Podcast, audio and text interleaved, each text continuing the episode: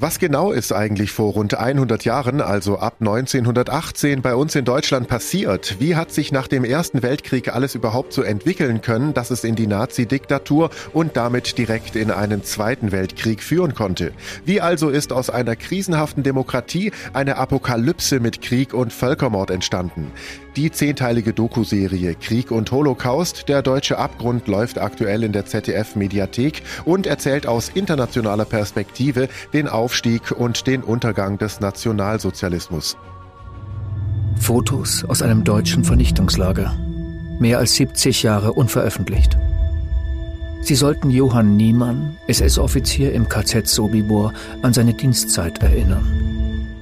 Krieg und Holocaust, der deutsche Abgrund, ist ein filmischer Akzent gegen das Vergessen, denn Geschichte kann uns eine Warnung sein, wie Produzent Thomas Schubauer sagt, gerade in der heutigen Zeit mit Rechtsruck und Geschichtsverdrehung.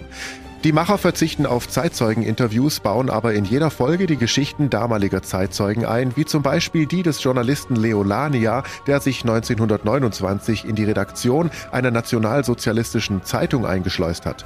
Die Dokuserie setzt auch auf hochkarätige internationale Expertinnen und Experten. Dazu kommen neue Archivfunde und Privatfilme. Das Ganze soll die Gesellschaft wachhalten und gegen die Verdrängung von Völkermord und Krieg ankämpfen und das gelingt. Krieg und Holocaust Podcast Der deutsche Abgrund in zehn Teilen zu je rund 45 Minuten gibt's jetzt in der ZDF Mediathek. Der Donau 3 FM Streaming-Tipp.